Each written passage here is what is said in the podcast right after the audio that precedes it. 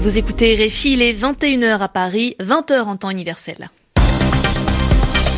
Céline Pellarin. Bonjour, bienvenue dans votre journal en français facile.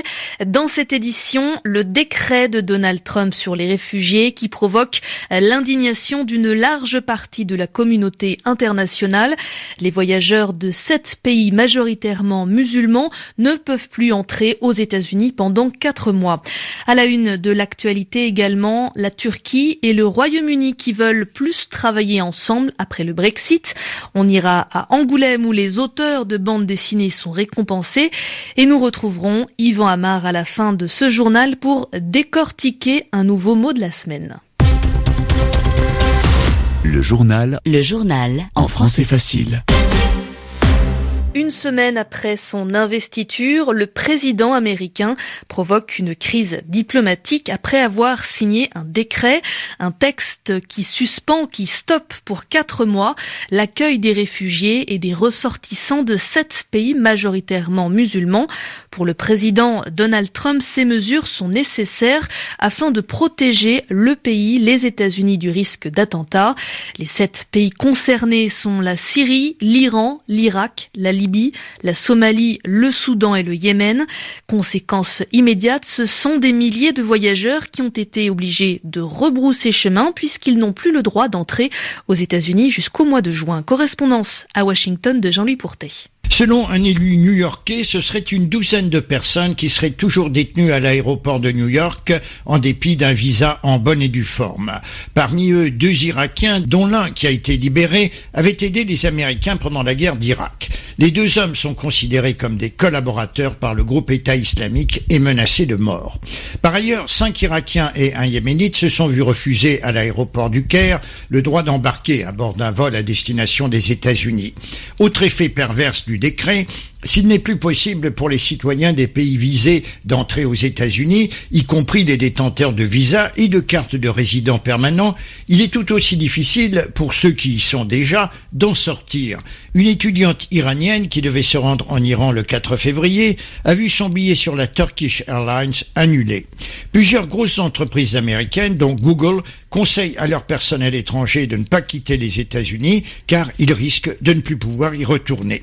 Bien des Américains sont choqués par la sévérité des mesures contre les réfugiés.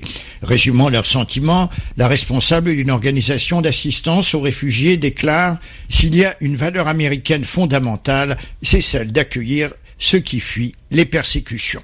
Jean-Louis Pourté, Washington, RFI. Et ce décret américain controversé, très critiqué, est attaqué en justice aux États-Unis par l'Union américaine pour les droits civiques et par plusieurs ONG d'aide aux immigrés.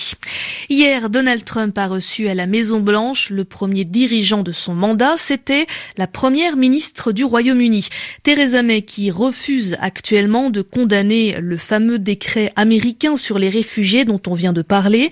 Elle affirme que les États-Unis sont responsables de leur politique d'immigration. La chef du gouvernement britannique a discuté de la crise des migrants avec le président turc qui l'accueille à Ankara.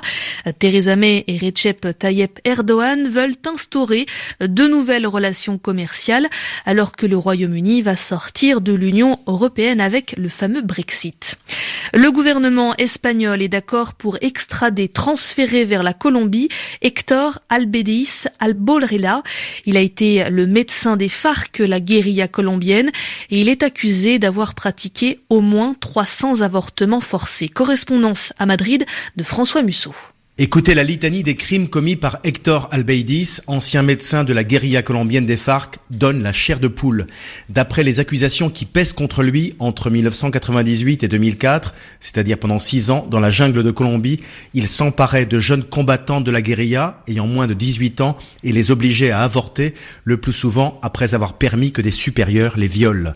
Pour comble de sadisme, Albeidis, surnommé le docteur Mengele, obligeait ces mêmes femmes à se défaire des embryons tués et à les jeter elles-mêmes dans de vastes décharges. Jusqu'ici, Hector Albeidi s'était passé entre les mailles de la justice. En 2005, il avait réussi à sortir de Colombie et avait demandé en vain l'asile en Espagne. Pourtant, à force d'insistance, il avait obtenu en 2015 la nationalité espagnole. Cette même année, il avait été arrêté par la justice à Madrid, convaincu de ses crimes. L'extradition vers Bogota n'était qu'une question de temps. L'Espagne, qui fut longtemps la référence de la justice universelle, participe par ce geste à renforcer la coopération internationale contre les auteurs de crimes contre l'humanité.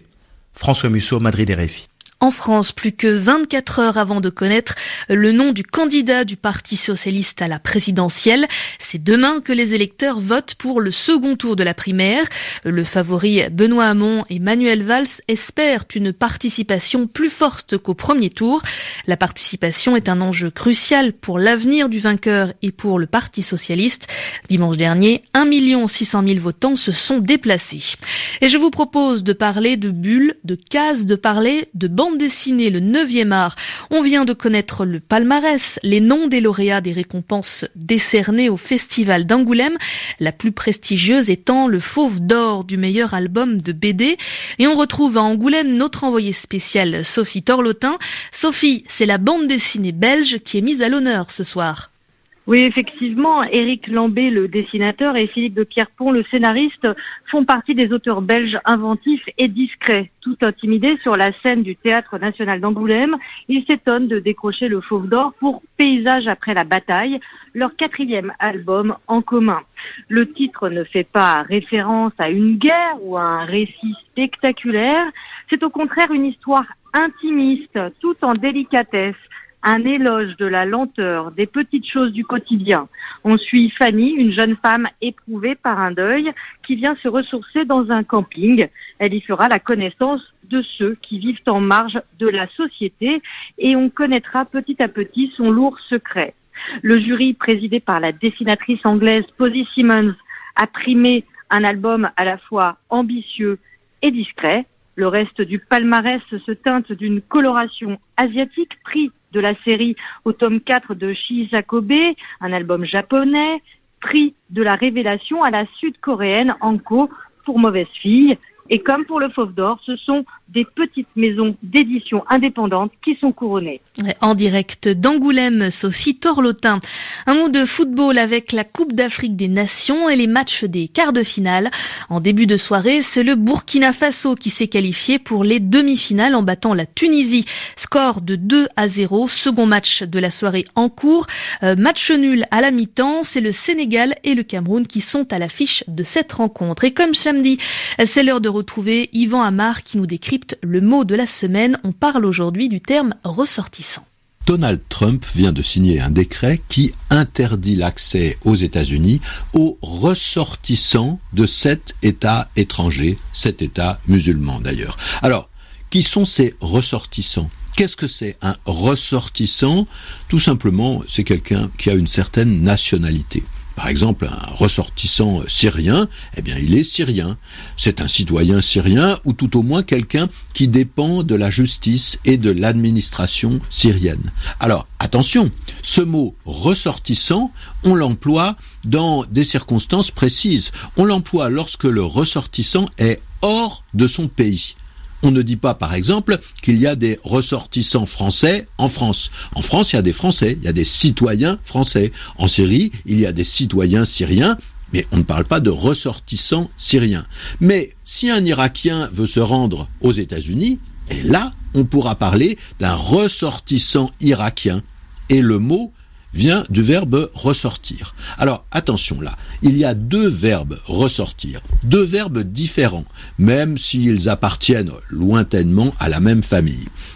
Le plus courant, ressortir, veut dire sortir de nouveau. Et puis il a un autre sens, ça veut dire être très visible. Dans ce tableau, la figure euh, du personnage principal ressort bien sur ce fond bleu, c'est-à-dire qu'elle se détache bien, on la voit bien.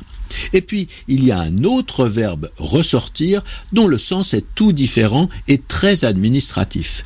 On dit par exemple tel problème ressorti à la justice française, c'est-à-dire qu'il est du ressort de la justice française. Il dépend de la justice française. On voit bien que ce deuxième verbe ressortir est différent du premier. Il ne se conjugue pas de la même façon. On dit ce problème ressorti à la justice et non pas ressort. Eh bien, c'est de ce deuxième verbe ressortir que vient notre ressortissant.